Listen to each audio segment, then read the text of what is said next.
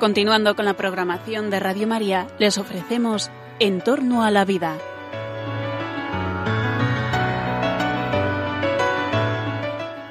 Es un espacio dirigido por José Carlos Avellán y Jesús San Román.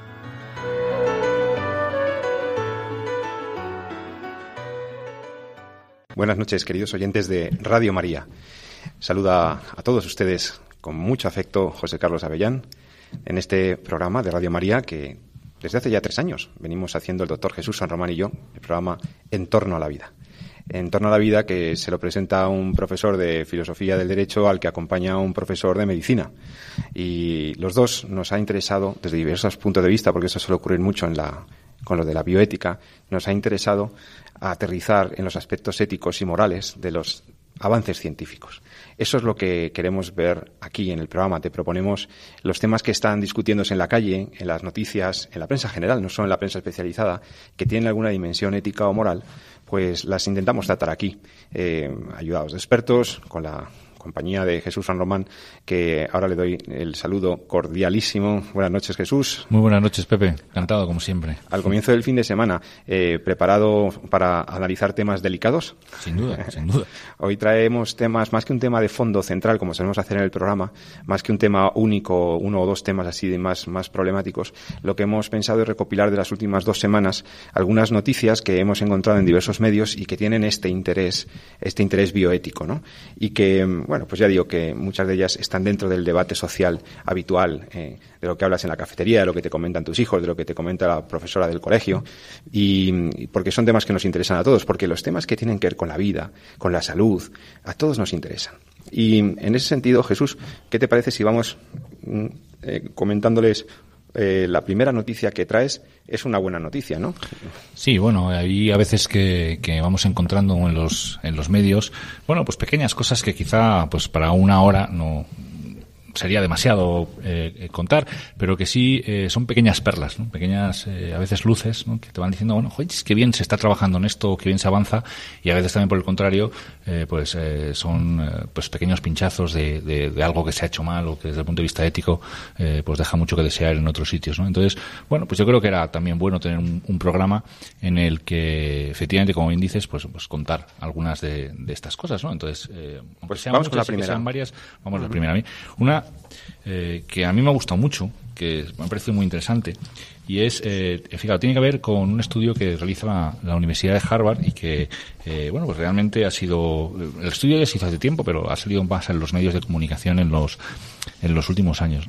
Entonces, eh, hay veces que es que eh, tiene que ser una universidad eh, de tal prestigio como es la de Harvard la que saque unas conclusiones que desde el punto de vista natural entendemos que son, podríamos decir, como, como de perogrullo, ¿no? Y entonces, podríamos decir, las conclusiones, según Harvard, es que la vida en familia es la que nos hace más felices. La vida en familia es la que nos hace más felices. Entonces, ah. Impresionante que ha sido la Universidad de Harvard la que venga a decirnos una cosa eh, de este estilo, ¿no?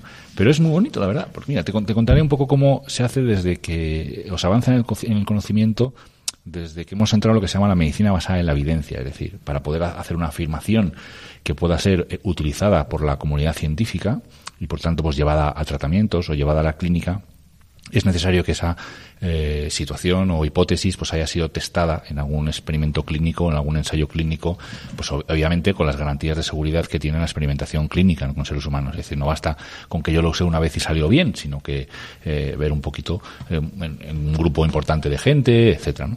Y entonces, eh, en estudios que son así poblacionales o que son eh, de factores de riesgo, es decir, de, pensamos que alguna situación pues puede tener riesgo para padecer alguna enfermedad, lo que se hace muchas veces es coger un grupo de gente y observarles ¿no? a lo largo Ajá. del tiempo y ver cómo va cómo va ocurriendo. Entonces, esto se hizo, por ejemplo, en los años 50 con el tema de, del infarto y lo que antes no se sabía, porque era el infarto, sabía que cada vez había más, pero no se sabía muy bien cuáles eran las causas. ¿no?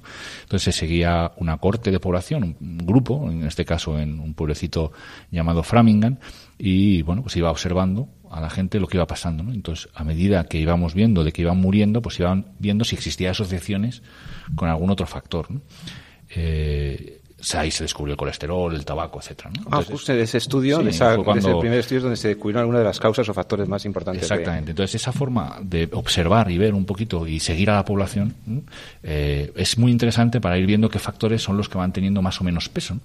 Claro, tiene una complicación que, claro, los estudios son muy largos, porque tienes que estar mucho tiempo y ver un poco. Entonces, estos sacan resultados eh, eh, muy interesantes de un estudio que empezó, fíjate, en 1938, hace ya más de 75 o 75 años casi, en el que lo que van es eh, siguiendo de cerca y examinando la vida de aproximadamente unos 700 individuos, en algunos casos también sus parejas, y eh, con el objetivo de identificar y descubrir eh, cuáles son las circunstancias o los valores o los factores que determinan que una persona pues llegue a, la madurez o a la ancianidad o a la vejez de una forma feliz y saludable.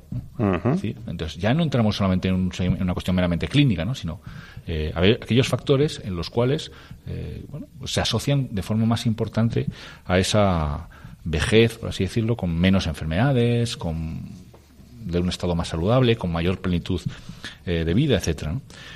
Y el resultado es precisamente ese, ¿no? El resultado es precisamente que eh, es la vida en familia la que nos hace más felices. O sea, vivir con gente eh, en familia, vivir, pero no en cualquier familia, no en tribus ni cosas de estas. Pues lo que recomienda, no, no, no, es que es, precisamente, aprovechando ahora lo que se ha comentado con el tema de los hijos y las tribus, no, pues es precisamente es, la familia lo que, lo que, lo que se recomienda. Fíjate, ellos mantienen, eh, sacan como tres recomendaciones en, el estudio. primero, mantener vínculos cercanos. Es decir, está demostrado que las personas más felices y sanas mentalmente son las que se muestran más cercanas con sus familias y con sus amigos. De hecho, incluso, fíjate, el experto llega a afirmar que tienen además una vida más larga que aquellos que se muestran más lejanos de las personas a las que quieren. Es decir, hoy estamos en un mundo en el que todo está conectado.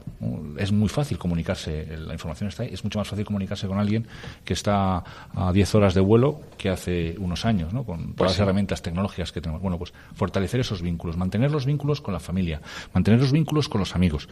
Eso es uno de los primeros consejos que dicen. Eso está relacionado de forma evidente, de forma científica, con una, con una vida más feliz, el mantener los vínculos con la familia. Segundo, una buena calidad en las relaciones. no, basta, eh, no basta simplemente el hecho de que le tengo, ahora que está muy de moda, ¿no? Eh, añadido como amigo en el Facebook o en el LinkedIn o en el Twitter, sino una, una, una relación sana, que nos crezca, que nos haga crecer a, a las dos partes.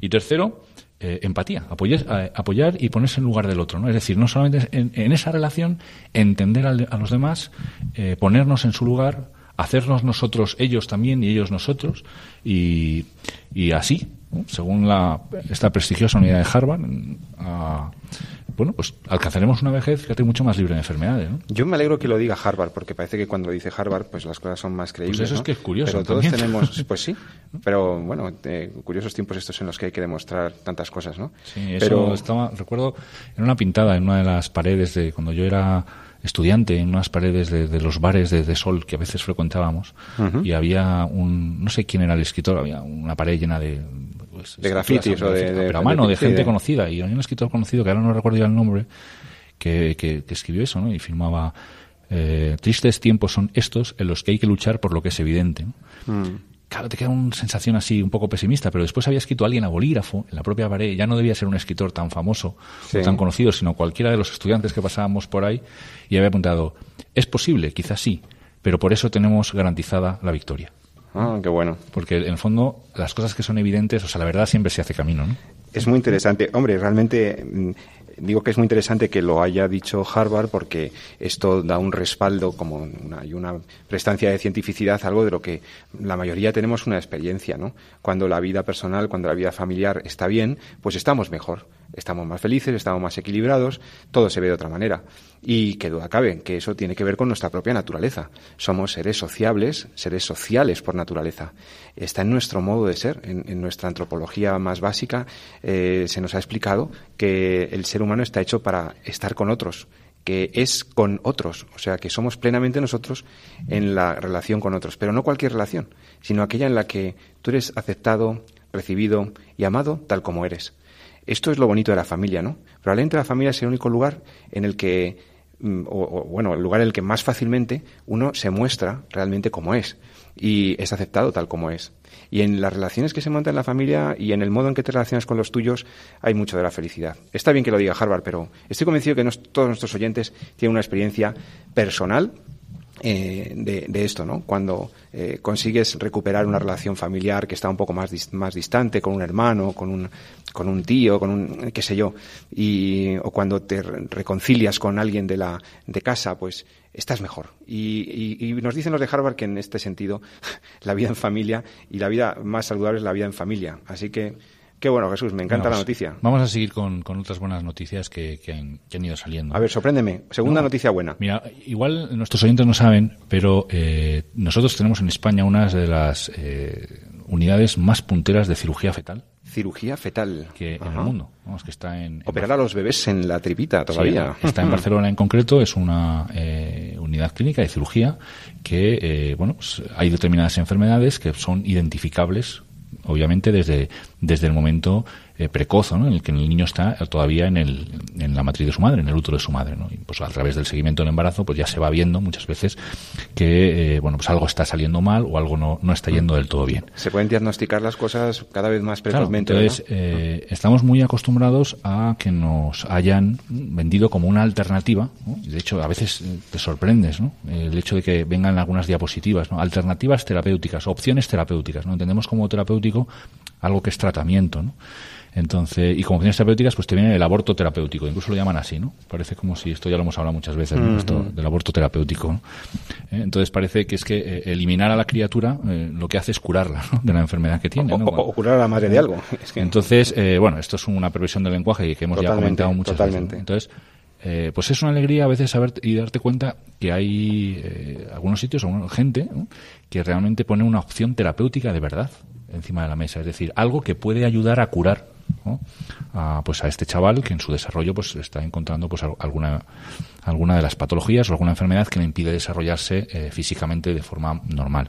De estas enfermedades hay, muchas, tampoco es el caso ahí de descubrirlas, pero, pero algunas de ellas incidiendo de forma precoz o eh, eh, pudiendo eh, reparar algunos de los trastornos que sufren, sobre todo cuando son del sistema nervioso central, a nivel de la médula espinal, por ejemplo, o muchas otras, pues la intervención precoz no exenta de riesgos, por supuesto, porque todas estas cirugías siempre son complicadas, pues muchas veces tiene resultados absolutamente extraordinarios en el sentido, bueno, pues que la enfermedad se cura y el chaval pues, nace con una situación plenamente normal. Esto eh, aunque no muchas veces no lo sabemos, existe en España una unidad de este tipo, está en, eh, en Barcelona y que a veces forma gente, ¿no? La gente, eh, los profesionales la conocen y vienen aquí a rotar. o sea, pues, médicos de otros países vienen a Barcelona a formarse en esta, esta cirugía tan avanzada. y la noticia es, bueno, pues que recientemente se comunicaba en algunos diarios de Latinoamérica, pues en, en el mes de febrero, la apertura de la primera unidad de cirugía fetal de toda Latinoamérica en México. Ah, en México. sí, impulsada por un profesional que ha venido aquí a España, a, Barcelona, que estuvo aquí haciendo el doctorado y que estuvo aquí formándose. Y, esto ya se va a empezar a hacer y se va a empezar a trabajar de una forma ya mucho más reglada y mucho más científica, pues precisamente en, en, Latinoamérica, ¿no? Gracias a, personal que ha sido formado aquí en España y, y, que es, como digo yo, este centro de Barcelona, pues centro de referencia puntera. Pues me alegro mucho porque me reafirma en la idea que ya tenemos, ¿no? en el conocimiento que ya tenemos de lo avanzado de nuestro sistema sanitario y de la, y de la calidad de nuestros profesionales médicos que investigan y que tienen tanto, tantos éxitos, pero, pero también porque se extienda la ciencia, ¿no? porque hay esa verdadera transferencia de, de conocimiento a otros países tan queridos como México. Pues fíjate que... a mí de este apartado me parece muy bonito, probablemente eh, quizá incluso más el hecho de que sea, sea España la eh, puntera en este tema, es esa perspectiva de entender al feto como un paciente, como un enfermo nuestro. Es decir, como alguien que eh, sobre el cual como médicos también tenemos mucho que hacer. Parece que es que como la, cuando algo va mal durante el embarazo, la única alternativa que eh, propone la medicina es eliminar al niño, ¿no? eliminar a la criatura. ¿no? Esto es una cosa que nos han vendido parece mucho tiempo. nos han vendido mucho, pero esto es un error craso. Hay muchas más alternativas. Es decir, hoy por hoy eh, podemos entender, no precisamente no en todas, pero sí en muchas de ellas, a, que podemos hacer muchas cosas terapéuticas por curar y que el feto o nosotros mismos en nuestra etapa fetal, ¿no? le llamamos feto porque es su etapa, como podemos hablar del niño o del adolescente, pero en el fondo es una etapa de nuestro desarrollo. Nosotros mismos en nuestra etapa fetal eh, tenemos el derecho de ser, de, ser tratados como pacientes Qué bueno. y como enfermos ante un sistema sanitario. Y bien, esto es una de las manifestaciones que, que, lo que pone- refuerzan esto, una correcta perspectiva, ¿no? La mujer embarazada no es una sola persona, hay dos ahí. Claro. Hay dos pacientes que tienen que atender los profesionales médicos y de la salud. Y esta noticia refuerza esta, esta perspectiva. ¿Qué duda cabe, Jesús? Pues ya lleva. Bueno, pues otra buena noticia, ¿no? Que se puede, que se puede hacer cirugía fetal, que se extiende esta, estos avances fuera de nuestras fronteras y que, y que esto nos, nos reafirma en la idea de que, bueno, pues hay que ver.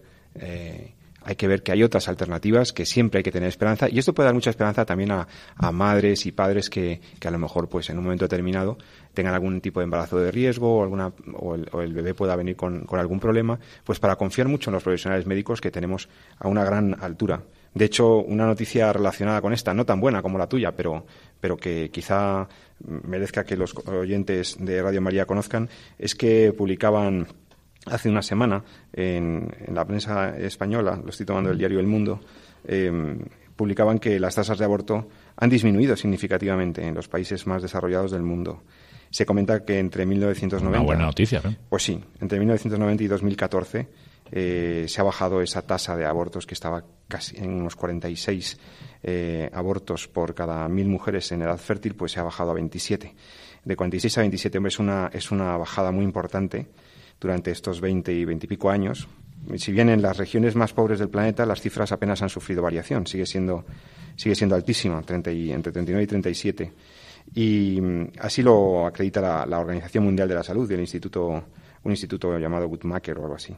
La buena noticia de este informe que, que ha publicado The Lancet eh, es que en líneas generales la tasa mundial del aborto ha disminuido en las dos últimas décadas y, y, y a pesar incluso del, del, crecimiento demográfico, porque esto está calculado teniendo en cuenta que la población de la Tierra ha subido muchísimo, ¿no? Sigue subiendo. Eh, casi seis, Tenemos que hablar un día de, sí, de ese tema. Sí. Tema poblacional, podríamos dedicar eh, eh, próximos programas al tema del, del, crecimiento demográfico, porque se pensaba eso, que cada vez más gente recurre al aborto. Pues mire, no, no, eh, el aborto está asociado a una serie de circunstancias sociales, socioeconómicas, culturales, y la prueba es que a medida que se avanza en el desarrollo, ¿eh? en el desarrollo social, en el desarrollo cultural, se recurre menos al aborto. O sea que eh, esto, es, esto para mí es, es un indicador, ¿no? Eh, bueno, luego precisan algunas cosas de, la, de las tasas de, de, este, de este aborto, ¿no? mientras que en las zonas más, las zonas más favorecidas del mundo, el porcentaje entre las mujeres casadas cayó en un 10%, 11%. En las naciones con menos recursos, la diferencia en número de abortos se redujo solo en un 3%. O sea, ahí no hay una, una clara diferencia. No, fíjate que dices una, una, cuestión, yo creo que es clave, ¿no? que es el tema de eh, recursos. ¿no? Entonces, esto es una cuestión que han defendido durante mucho tiempo eh, las asociaciones Provida y, de hecho, hemos tenido aquí, cuando tuvimos al, doctor Poveda o a gente de la, de la Fundación Madrina, eh, lo comentábamos. ¿no? pongamos un ejemplo. ¿no? Uno uh -huh. puede hacer una, un montón de, de, medidas para tratar de eh, disminuir o evitar que se queden embarazos no deseados, etcétera. Ninguna de ellas ha demostrado que de, de disminuya de forma significativamente las tasas de aborto, ¿no? ni las campañas de eh, utilización de anticonceptivos, etcétera, ¿no? Pero sí, y esto es curioso, en Estados Unidos, por ejemplo, que existen en algunos estados, como Texas, eh, varios americanos, una, una ley que es la, el derecho de la mujer a recibir información, lo que llaman el derecho de la mujer a ser informada, y que se traduce precisamente de esa eh, demanda que existe en la sociedad americana, de que uno para ser libre en su decisión tiene que estar informado previamente y de hecho, eh, bueno, pues cuando se ve eh, que existe una alteración en, en, este campo, alguna deficiencia en este campo, pues eso motiva un montón de demandas judiciales, ¿no? Una de ellas es porque fueron demandadas también las tabacaleras, y es precisamente por si sabían o no sabían que el tabaco era aditivo antes de claro, venderlo. el conocimiento, ¿no? Eso es cosa. Entonces, si tú, eh, tú, para poder tomar una decisión, ¿no? esa decisión eh, tiene que ser consentida, es decir, aceptada por el paciente, y además tiene que ser, eh, tiene que ser libre, y para ser libre, pues tiene que ser estar correctamente informada, ¿no? según mm. especifiquen así.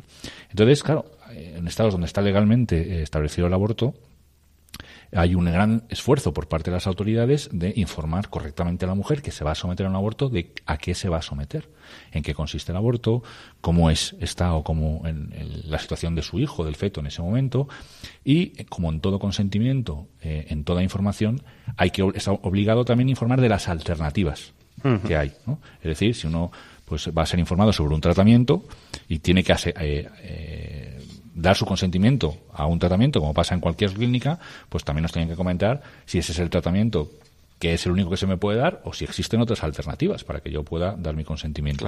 Con lo cual, eh, se les informa a las mujeres de cuáles son las alternativas al aborto. Es decir, qué asociaciones les pueden ayudar, qué otras cosas se pueden hacer.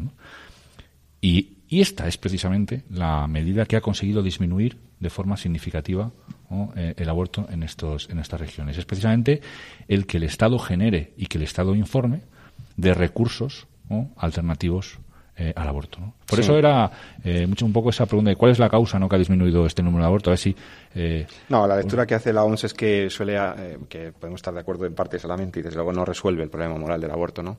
O del recurso a otras, otras alternativas para no tener hijos, ¿no? la explicación que dan es que, bueno, que la tendencia exitosa del mundo desarrollado en, el, en la bajada del número de abortos se relaciona con eh, con una escasa política y estrategia de anticonceptivos en los países más, más pobres. Claro, se suele excusar en eso. Y, bueno, eh, en realidad, pues se sigue asociando a, a una cierta cultura anticonceptiva la evitación del aborto. Bueno, yo creo que tiene que ver con muchos factores, ¿no? También probablemente con eso, que se recurre más a los anticonceptivos. Pero debemos, en todo caso, quizá felicitarnos de que el número eh, bruto, ¿no? El, grueso número de abortos, que aunque sigue siendo altísimo, casi 50 millones de personas todos los años. pero es que el tema, si no digo que, no, que no pueda ser, eh, que no, no, exista una cierta eh, relación, lo que no deja de ser bastante difícil de asumir es que como en un país en vías de desarrollo yo no tengo recursos para sacar adelante una familia porque eh, vivimos en la pobreza, entonces la solución a eso es que yo te dé una pastilla para que no tengas los hijos y así no, y así no los tengas y no tengas que Es que eso es una injusticia. Pues eso no es una solución. Eso no es una decisión libre tampoco. Es decir, eh, déjeme usted, ponga usted los medios, en lugar de mándeme usted anticonceptivos, mande usted los medios para que yo pueda salir de la pobreza, para que pueda tener los hijos que, yo, considere y que yo quiera. Es, ¿no? es, una libertad básica, claro. Claro que sí. Y relacionado con eso, y antes de que hagamos un pequeño descanso, eh, os recuerdo que estás escuchando Radio María en torno a la vida.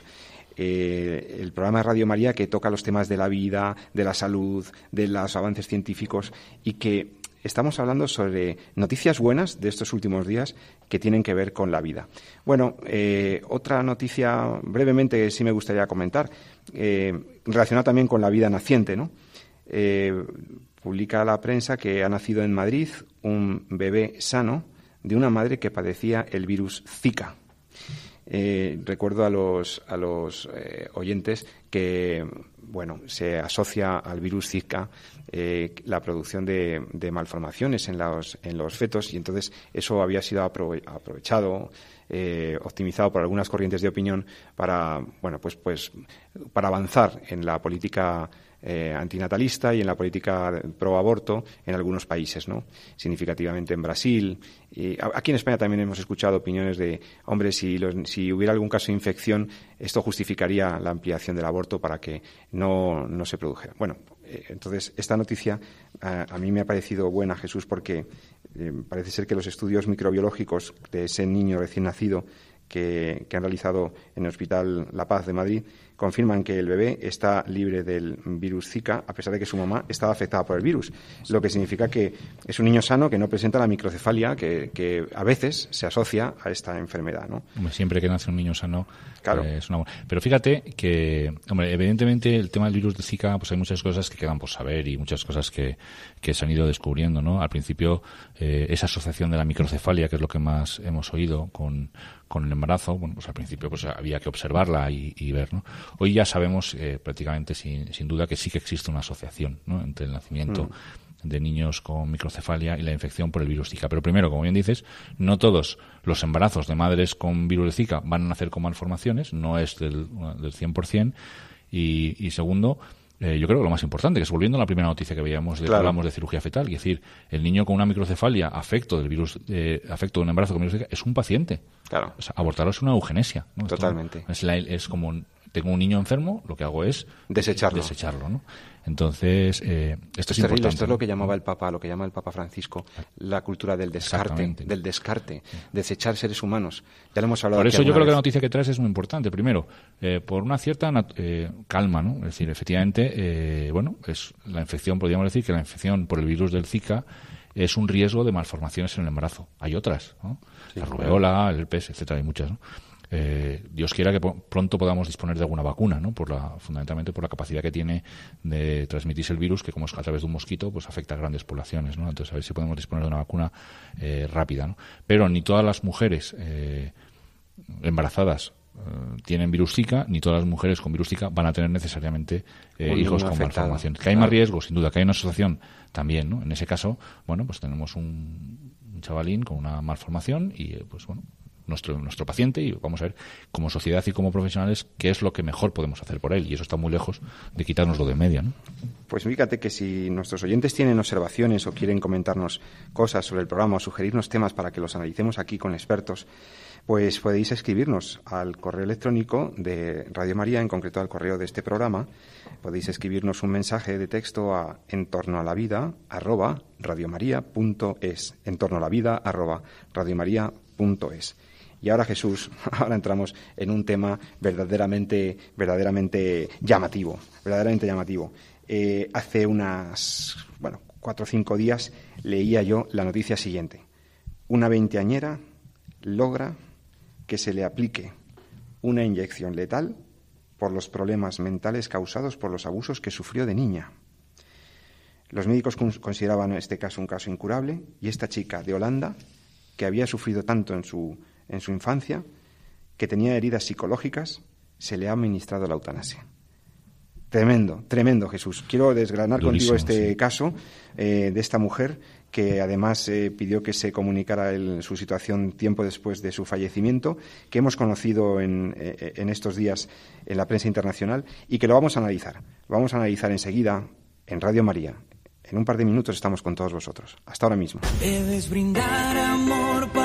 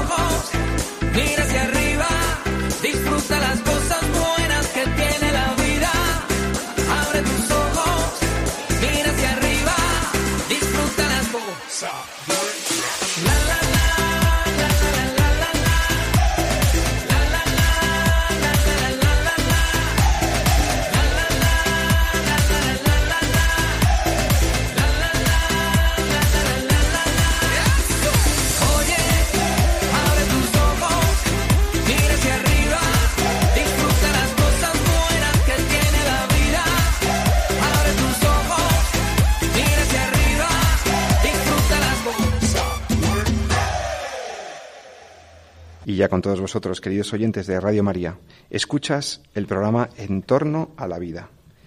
Jesús San Román y yo estamos analizando noticias que hemos visto en la semana y que tienen que ver con la vida, con la salud, temas apasionantes, temas que son muy críticos, que tienen que ver con el tipo de sociedad que estamos construyendo, con el tipo de sociedad que vamos a dejar a nuestros hijos. Por eso creo que merecen una reflexión entre todos. Te propongo que reflexionemos ahora sobre el caso que anunciaba justo antes del descanso. Una chica, una mujer, veintipico años, no se sabe quién era exactamente, ha mantenido el anonimato, también su edad, se le ha disociado los datos para que no se pueda, no se pueda saber quién era exactamente, pero sí está bien documentado porque ella deja escritas algunas cosas. La prensa nos informa de que esta mujer, esta chica, sufrió abusos sexuales desde los 5 hasta los 15 años y a causa de eso padecía un fortísimo estrés postraumático y problemas, problemas mentales que, que bueno, llevaba años en tratamiento. Así que se solicitó eh, que se le practicara la eutanasia. Y los doctores que la trataban interpretaron que lo que estaba pidiendo era una eutanasia, lo cual es una cosa que tenemos que analizar, que es lo que se hizo ahí. Y a fin de que, bueno, de evitarle más dolor y sufrimiento, sabemos que Holanda es uno de estos países en donde está permitido tanto la eutanasia como el auxilio al suicidio, está permitido por la ley, con determinadas condiciones, pero, pero está permitido. Y según estos médicos, los problemas que sufría la mujer eran incurables, incluían anorexia, depresión crónica, alucinaciones, obsesiones, compulsiones, a veces se autolesionaba. Y sin embargo, siempre según los médicos, esto no le impidió decidir de manera lúcida, dicen ellos, que deseaba acabar con, con su vida. A esta mujer se le, se le pone una inyección letal y hace ya tiempo, hace, hace un año, ¿no? Pero ha sido ahora cuando ha salido a la luz pública. Y la novedad del caso, a ver, que haya una persona a la que se le ha administrado una inyección letal en Holanda no es una cosa que, sea tan extraordinaria. Lo que nos ha llamado la atención es que se ha aplicado a una persona la muerte a petición no por problemas físicos, sino de tipo psicológico. Eh, es decir, esta señora, esta chica, no se estaba muriendo de ninguna enfermedad física, sino que lo que tenía era un, padecimiento de orden psicológico psiquiátrico. Por lo tanto, eh, ya resulta un poco contradictorio el mismo testimonio de los médicos que accedieron a su petición de administrarle la muerte en la idea de que estaba lúcida y que era una paciente competente para, pedirlo. Eh, y era una persona que sabemos, ellos mismos reconocen que estaba sufriendo mucho, que tenía pues una grave afección psicológica. De manera que realmente grupos europeos mm, de defensa de la vida y muchas personas del mundo médico han saltado ante esta noticia porque primero se ha presentado como una eutanasia lo que no sé si es una eutanasia, esto es una cosa que quiero preguntar al, doctor San Román, y segundo porque en realidad se le ha ofrecido a esta, se le ha administrado la muerte a una chica que sufría cuando probablemente no era eso lo que estaba pidiendo. Ahora, ahora quiero conocer la opinión del médico. Jesús San Román, ¿qué tenemos aquí? Bueno, es, eh, tenemos eh, algo difícil de analizar desde nuestra perspectiva. Eso yo creo que para empezar lo comentamos cuando eh, hablábamos, si os acuerdas, de este caso gallego de una, de una niña de que estaba siendo. Sí, el caso Andrea. del caso Andrea, efectivamente. Santiago de Compostela. Entonces, unas cosas que comentamos que a veces este tipo de casos es difícil de analizar porque uno no tiene el acceso a toda la historia clínica, a ver exactamente qué es lo que ha ocurrido o ver qué es lo que ha pasado. Entonces, eh, claro, hacer un análisis basado en lo que eh, leemos en los medios de comunicación muchas veces es complejo. Sobre todo porque muchas veces los medios de comunicación también seleccionan eh, la, la información, el tinte o el tono de la información que transmiten eh, pues en, función, de, una línea o con ánimo de crear polémica también, etcétera. ¿no? Entonces, lo primero que hay que estar, yo quiero decir a los oyentes, es que estar en este tema de la eutanasia eh, muy alerta a la manipulación del lenguaje, a la manipulación de los hechos, a la eh, aumento un poco de los de eh, argumentos, por así decirlo, afectivos. ¿no?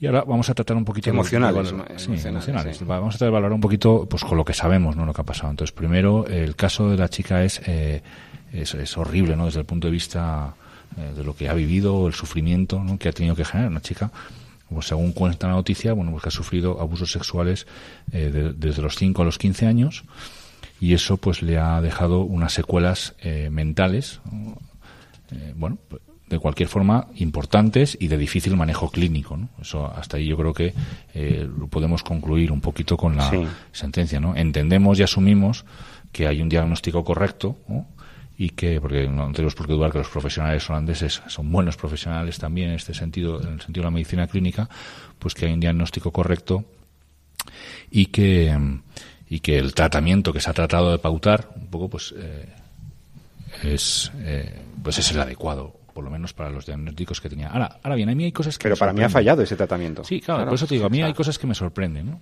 Desde el punto de vista meramente clínico y luego está desde el punto de vista del concepto de lo que es y lo que no es eutanasia, ¿no? Entonces, entrando en el punto de vista meramente clínico, eh, decir que un trastorno psicológico es incurable, eh, eso es muy serio. Es decir, eh, estamos a hablar de, la, de que algo no tiene cura o de que algo es incurable, muchas veces se habla o se tiene en relación a, bien patologías que tú puedes controlar, pero que van a estar ahí, que no puedes eliminar, pero que no van a afectar eh, a tu vida, por ejemplo, eh, hipertensión o colesterol, ¿no? lo curamos realmente, sino lo manejamos. ¿no? Ahí bien, vaya O patologías que, eh, bueno, pues que por el tratamiento y el arsenal médico que tenemos, o terapéutico que tenemos, pues estimamos que llega un momento en que fracasen y que eso, pues bueno, pues la enfermedad seguirá avanzando y acabará tarde o temprano con tu vida, como puede ser una neoplasia, un cáncer terminal, en situación terminal, decimos ya no podemos curarlo, solo podemos aliviar los síntomas. ¿no? claro, esta situación en que se encontraba esta, esta chica eh, eh, no es ninguna ni una ni otra. Entonces, eh, el decir que en un momento dado que yo ya no puedo curar esto o no tengo ninguna cura, yo es una cosa que no me atrevería a hacer a priori. La noticia, si seguimos leyéndola, creo que al final, de memoria me parece recordar que comentaba que desde hacía poco tiempo, desde hacía dos años, se estaba poniendo un nuevo tratamiento que parecía que estaba empezando a dar resultados. Me parece que termina así el, el tema de la noticia. ¿no?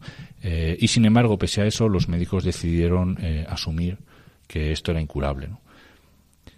Con lo cual, pues a mí lo que me queda es, me, me refuerza la primera sensación que tuve eh, cuando leí la noticia, cuando empecé a leerla, ¿no? Y es la sensación de un gran, vaya, fracaso, ¿no? De sociedad estamos construyendo en este tema, O sea, una chica que es la víctima, la víctima de una situación absolutamente injusta, de un sufrimiento incalculable, que son los abusos de los 5 a los 15 años, que como de eso, como queda eh, en una situación mentalmente vulnerable, la solución que nosotros como médicos y como sociedad le proponemos es acabar con su vida.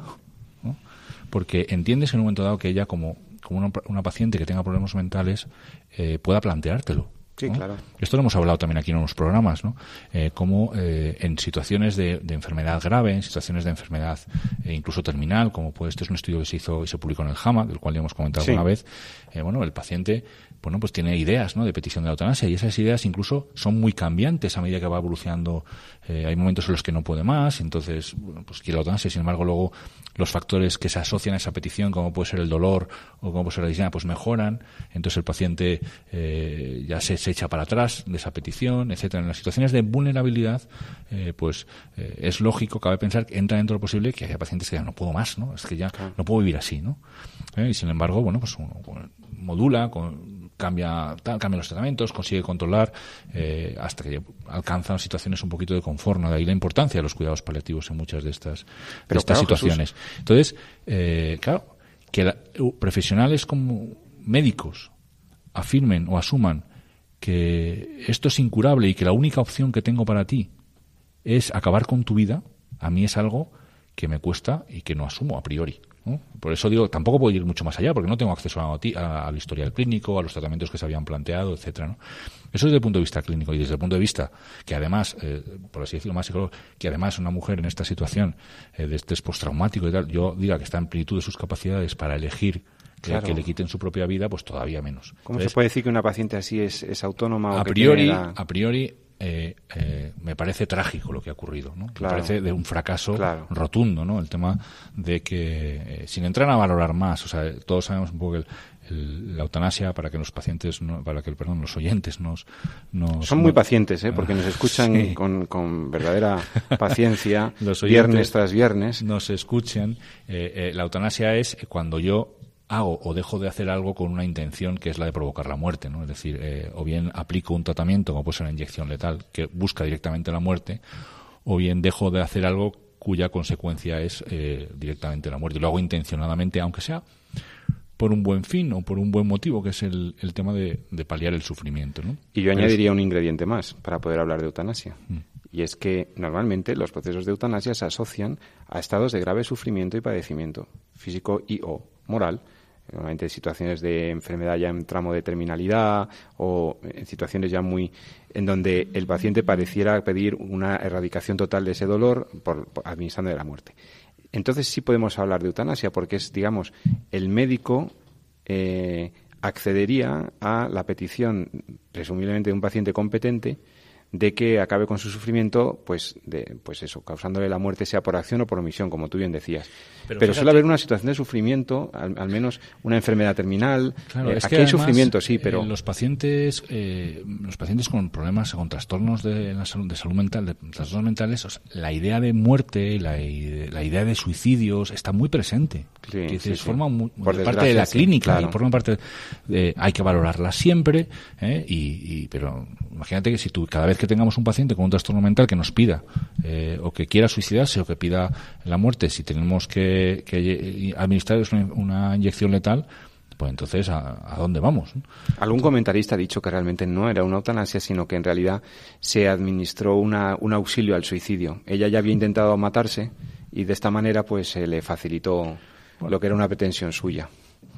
Ya, pero es que, eh, ¿cómo de libre es esa pretensión? estamos hablando de un paciente con un trastorno, que precisamente el motivo por el cual aducimos es que tiene una enfermedad mental que consideramos incurable. Quiere decir, aquí habría que eh, realmente eh, ver exactamente cuáles son los puntos en los que se han fallado o en los que las cosas se han hecho catastróficas, exactamente en qué puntos y en qué procesos y en qué momentos, pues uno tendría que llegar a acceder a toda la información. Mucha información. No, pero lo que sí creo es que, al menos con la noticia de la prensa, podemos concluir que estamos entrando poco a poco, y ese es un poco el miedo que yo tengo, lo comentabas antes, en esta teoría del descarte, ¿no? Es decir, mira, si no llego, lo mejor es que, te quites de en medio, ¿no? Y, ahí es donde eh, la pregunta es, bueno, ¿y qué estamos haciendo por proteger a nuestros más débiles, que es lo que hace que, las sociedades eh, se definan como, como maduras y como avanzadas, es decir, cuando la propia sociedad protege a sus miembros más vulnerables, ¿no? bien sean enfermos mentales, bien sean eh, personas en sus etapas más maduras de su desarrollo, más inmaduras de su desarrollo, como puede ser la etapa fetal, o pacientes mayores ya, ancianos, etcétera.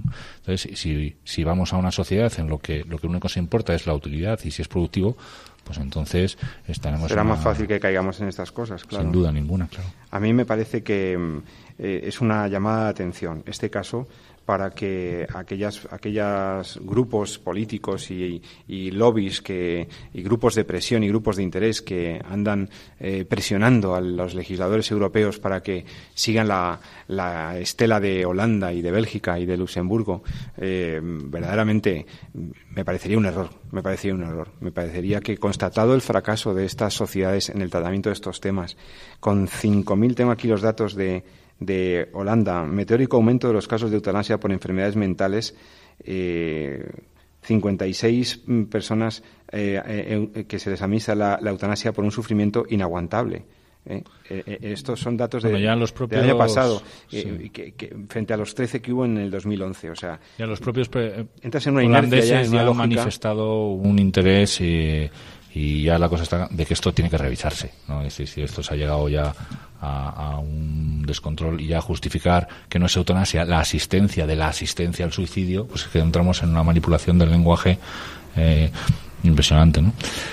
Pero bueno, vamos a bueno, cambiamos de, cambiamos de tema. Vamos a, bueno, la conclusión que sacamos ha de ser positiva, ¿no? Pues eh, muy lamentable el caso de esta chica, pero todos los europeos aprendemos para decir, bueno, cuando una persona está con un grave padecimiento psíquico, no hay que darle puerta, no hay que fracasar en ese sentido, hay que intentar buscar alternativas de acompañamiento, buscar eh, nuevas soluciones para, para que ese sufrimiento sea minimizado eh, desde el compromiso de toda la sociedad con personas, como bien decía el doctor San Román, como bien decías, Jesús. Es que yo me niego a asumir que como sociedad europea en el siglo XXI eh, la única opción que tenemos para esta para esta niña, para esta chica, era acceder a esto. Acceder a, era, matarla.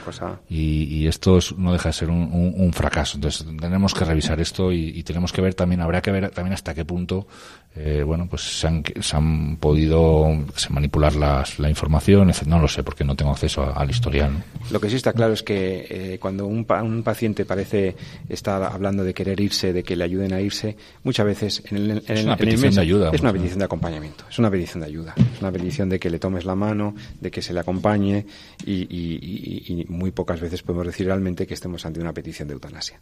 Bueno, Jesús, eh, tenemos todavía unos minutillos para comentar alguna última noticia. Eh, ¿qué, me traes? Bueno, algunas son buenas, otras no tan buenas. Pero bueno, unas eh, quizá más que buenas, informativas. ¿no?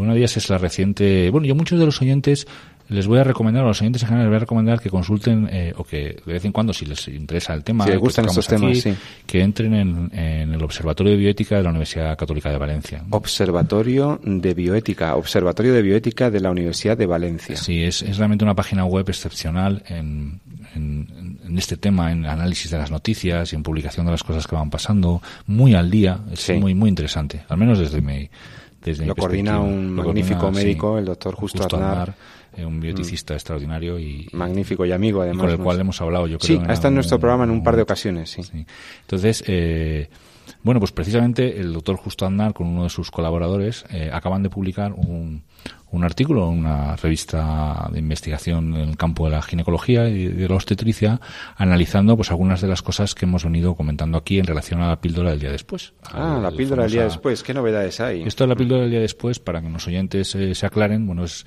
lo que se llama la mal llamado, por cierto, la contracepción de emergencia o la anticoncepción de, de emergencia y es eh, bueno pues después de tener una relación sexual eh, que no en la cual no se ha utilizado eh, un medio anticonceptivo previo tipo de barrera como puede ser un preservativo o bien que pues la mujer ya no está tomando no, está tomando píldoras anticonceptivas previamente sino por tanto pues hay riesgo de embarazo bueno pues se habla de anticoncepción de emergencia cuando uno pues toma eh, una medicación que puede ser hay varias en el mercado pues el levonorgestrel en un caso el, es en concreto el caso sobre el cual se centra el, el artículo hay otros el acetato uripristal etcétera eh, y se toma una medicación con el objetivo de evitar quedarse embarazada entonces eh, ¿Por qué hemos comentado muchas veces estas noticias? Bueno, pues precisamente porque el mecanismo de acción de, estas píldoras que se utilizan para la contracepción de emergencia es un mecanismo de acción que no está del todo eh, definido, no está del todo elucidado. Se sabe cómo actúa, se sabe que hay varios parámetros, pero cuál actúa en, el, en ese momento concreto en el que yo me estoy tomando esa, esa píldora, pues uno no queda claro. Lo que sí queda claro es que, bueno, puede tener acción a diferentes niveles que vamos a comentar. Uno de ellos es precisamente evitar la, la ovulación, es decir, evitar que del ovario eh, pues eh, se suelte un, el gameto femenino, que es el óvulo, que luego es fecundado por el espermatozoide, pues eh, generando una nueva criatura. O sea, la primera acción es evitar que aparezca el óvulo y por es tanto, una, primera ovulatorio, a la que se le atribuye como forma fundamental. Depende, aquí depende de en qué momento, claro, si estamos cerca de la ovulación o no. Entonces, esa sería pues uno de los mecanismos de acción, que es el que se ha generalizado como el mecanismo de acción más importante. Y es verdad que es muy importante, pero no parece que sea único. No parece que sea único y no parece que la eficacia de la que tiene la, la medicación se justifique solamente por este mecanismo de acción. Parece existir, y este es el aporte que, desde el Observatorio de Bioética han hecho durante mucho tiempo y que ahora, eh, en un análisis de la nueva evidencia, vuelven a, vuelven a publicar, es que el mecanismo que existe de posfertilización, que vamos a decir de eh, alteración de una serie de parámetros, eh, bien a nivel del ovario, lo que llamamos el cuerpo lúteo, bien a nivel del endometrio, en fin, una serie de parámetros que son los que permiten al embrión implantarse en el, útero de la matriz. Entonces, esto ya no es evitar la concepción, sino es evitar que el niño continúe su desarrollo al no poder implantarse. Eh, bueno, pues parece que también, y, de forma, que es el aporte que hacen de forma muy importante, es decir, no tan, eh, por así accidental como se podía conseguir, sino de forma muy significativa, eh, estas pastillas actúan también utilizando este mecanismo de este mecanismo de acción. Eso se sospechaba ya, no se puede, no hay evidencia científica, eso es muy difícil de probar, no podemos hacer ensayos en este tipo de, esta forma, ¿no? Pero eh, el aporte de, del doctor Aznar con sus colaboradores en este en este artículo es precisamente bueno pues hacer un análisis de toda la revisión, todo lo publicado hasta el momento y llegan a la conclusión de que este este mecanismo de acción es mucho más importante de lo que de lo que se pensaba, de lo que se creía. Lo cual significa que tiene la píldora, la anticoncepción de emergencia, mal llamada, tiene también un posible mecanismo de acción que puede ser abortivo. Y aquí es donde entra, como digo, otra de las causas de manipulación del lenguaje. Manipulación del lenguaje otra vez. ¿Por qué? Porque hay muchos países sajones donde consideran que el aborto es eh, suspender o eliminar, más que suspender, es eliminar un embarazo. Entendiendo como embarazo o, definiendo como el principio del embarazo desde el momento de la implantación. Y es verdad que el levonorgestrel, el ulipristal, estas píldoras, cuando el embrión ya está implantado en el útero, eh, no hay una acción de desimplantación, eso es la píldora abortiva que llamamos, la misopristona, eh, sino que eh, ahí ya no actúan. Lo que puede, donde parece que pueden actuar es en evitar que se implante. Entonces, con lo cual ellos no lo llaman aborto, pero sigue siendo ¿eh? sigue siendo un aborto. un aborto, que entendiendo como aborto lo que se entiende tradicionalmente antes de manipular y cambiar el lenguaje, y es que es la pérdida, la eliminación o la pérdida de esta nueva criatura que aparece y que viene al mundo desde el, momento de la fecundación. Es decir, no se evita la fecundación, no se evita la concepción, sino que lo que se evita es que eh, el cigoto continúe su desarrollo al no poder implantarse. Esto pues es muy bueno que lo escuchen nuestros oyentes porque no todo el mundo lo sabe. Nosotros hemos dedicado un programa monográfico que nuestros oyentes pueden escuchar si quieren en el podcast de Radio María. Tú sabes que puedes encontrar cualquiera de nuestros programas de los últimos tres o cuatro años. Están por fechas, están publicados, accesibles gratuitamente. Puedes acceder al podcast de Radio María y, escuchar el programa que dedicamos al, a la píldora del día después, entre otros temas, porque muchos de nuestros oyentes, Jesús, no saben realmente que cuando la chica, la joven o la señora, porque también se toma la píldora del día después, no tienen un conocimiento cierto de los posibles efectos. Y realmente hasta qué punto están tomando un fármaco con pleno consentimiento informado. esa posibilidad de que exista ese mecanismo abortivo es lo que ha hecho que el Tribunal Constitucional, como comentábamos aquí en algún programa, avale el hecho de que los farmacéuticos pueden hacer la objeción a la objeción de conciencia para dispensar la píldora en para no dispensarla. Eso, para no dispensar la píldora en las farmacias. Y, y luego, si quieres, pues podemos terminar con una buena noticia. ¿no? A ver. Se me ocurre ahora. Eh, y Hemos es que, un poco bueno, de todo. Sí, la, bueno, las, las células IPS siguen avanzando. ¿no? Las células IPS. Recuérdale en un minuto a los oyentes esto de las IPS. Sí, esto es muy bonito. Las células, eh, bueno, seguro que nuestros oyentes conocen y han oído hablar de, la, de lo que llamamos la medicina regenerativa, es decir, la utilización de células madre técnicamente conocidas células troncales, pero mm. en los médicos en los medios de comunicación conocidas como células madre para eh, eh, curar enfermedades, mm, bien generando eh, tejidos, bien reparando los tejidos que están siendo dañados. Hay un campo de actuación ahí enorme. ¿no? ¿Cuál era la dificultad, el límite eh, insalvable desde el punto de vista ético con estas células? Es que inicialmente se plantean como que tienen el único origen para obtenerlas es eh, sacándola, obteniéndola de los embriones humanos, lo cual lleva a la destrucción del embrión, además de la génesis del embrión por conceptos meramente utilitaristas, es decir, yo fabrico embriones en laboratorio con el objetivo de quitar esas células. Eh, afortunadamente, desde hace relativamente poco, ya lo hemos comentado también. Y se despreciaba el uso de las llamadas células de tejido adulto, ¿no? Claro, están las otras células de tejido adulto, que no es que sean malas, es que son pocas. Mm. Y, además ya están eh, parcialmente diferenciadas, con lo cual son menos versátiles. Y entre nosotros, estaban menos a mano que los embriones humanos almacenados, fácilmente accesibles para ser utilizados, que es terrible. Y las células madre de adulto eh, son requerían un trabajillo, ¿no? De, de localización y demás. Claro, entonces. En ¿Y cuál es la este novedad de las IPS pues entonces? las IPS que son, bueno, las IPS son, eh, el, hay un, en, el año, principios del, de este siglo, pues entra un investigador eh, y consigue, ¿no? utilizando células madre de adulto, es decir, no embrionarias, mediante eh, unas eh, transformaciones eh, y manipulación, cierta manipulación en el, en el genoma, consigue obtener unas células que tienen prácticamente, prácticamente no, así ha sido publicado, el mismo funcionamiento y la, la, misma versatilidad que las células madre embrionarias, que es lo que llamamos IPS. la P es de pluripotencial, que es el concepto de que nos puede dar para muchas cosas, ¿no? Y que es, el AS es de stem cell, célula madre, célula madre pluripotencial, que son lo que son las embrionarias, pero en lugar de ser embrionarias son inducidas. Inducidas.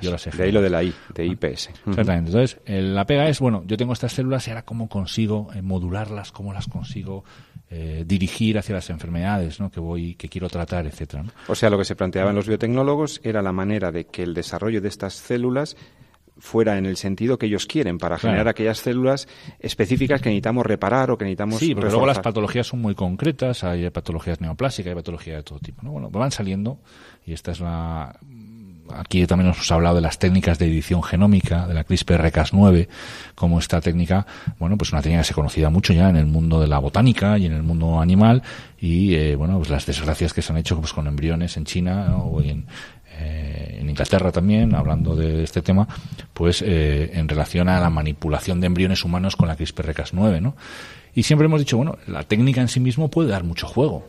Lo mm. que es eh, una aberración ética es utilizarla en embriones humanos para ver qué pasa, para manipularlos o para experimentar con ellos. Era experimentar con seres bueno, pues esta técnica, la CRISPR-Cas9, eh, parece que acoplándola al desarrollo de la IPS, pues le da una mayor eh, control, una mayor eh, utilidad a la propia célula a la hora del tratamiento de las enfermedades. O sea que da mayor potencial a la célula reprogramada, a la célula IPS. Lo cual pues viene a conectar como lo que hemos dicho al principio, o sea, la técnica, la tecnología bien empleada nos ayuda mucho. Es maravillosa, claro, que pues para eso estamos, ¿no? Pues, eh, y, ahí hay que mantener el... Eh, esto lo decía Yamanaka, ¿no? el descubridor de las IPS, ¿no? Eh, observando embriones en, un, en el microscopio, ¿no? que al principio, pues, al principio he trabajado con ellos y, decía, es que tiene que haber alguna otra manera, ¿no? que no sea manipulando. Él lo decía porque dice que es que en un momento dado se le parecía que es que sus hijas no se diferenciaban de esos embriones en, en, los primeros momentos de su vida. Entonces fue cuando él se planteó, tiene que haber otra manera, ¿no? que no sea esta, ¿no? y premio Nobel de medicina. Pues qué maravilla que la ciencia descubre nuevos caminos que son compatibles con la ética, que es de lo que se trata, de que el desarrollo científico se, se, despliegue dentro del entorno y dentro de los márgenes de lo que es éticamente responsable, de lo que es éticamente aceptable. Aceptable porque, porque no agrede a la persona humana, aceptable porque no instrumentaliza al hombre, aceptable porque sirve a todos y no solo a, a unas élites o a quienes interese, sino que realmente tiene un sentido social maravilloso. Pues nada, Jesús, yo mm, hemos, hemos tenido aquí, hemos comentado noticias muy diversas, hemos puesto un poco al día a los, a los oyentes en los, en los últimos debates eh, bioéticos. Hemos visto noticias más esperanzadoras, unas más que otras. ha habido un poco de todo, como no puede ser de otro modo, porque es que la experiencia humana es así.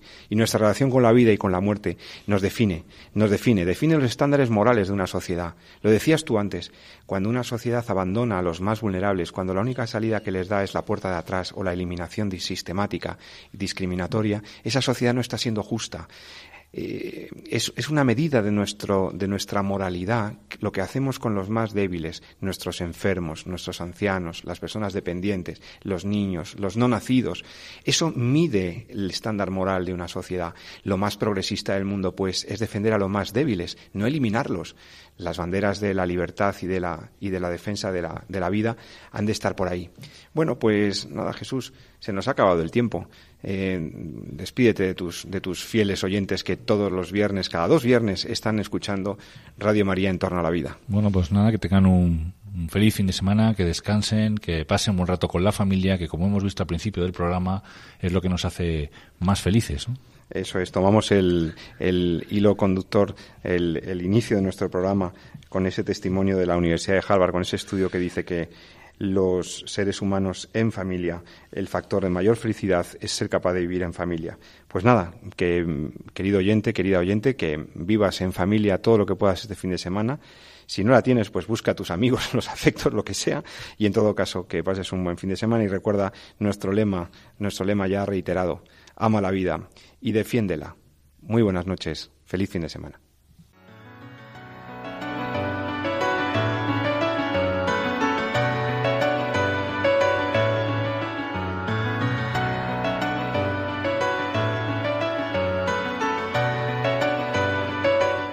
Han escuchado En torno a la vida con José Carlos Avellán y Jesús San Román.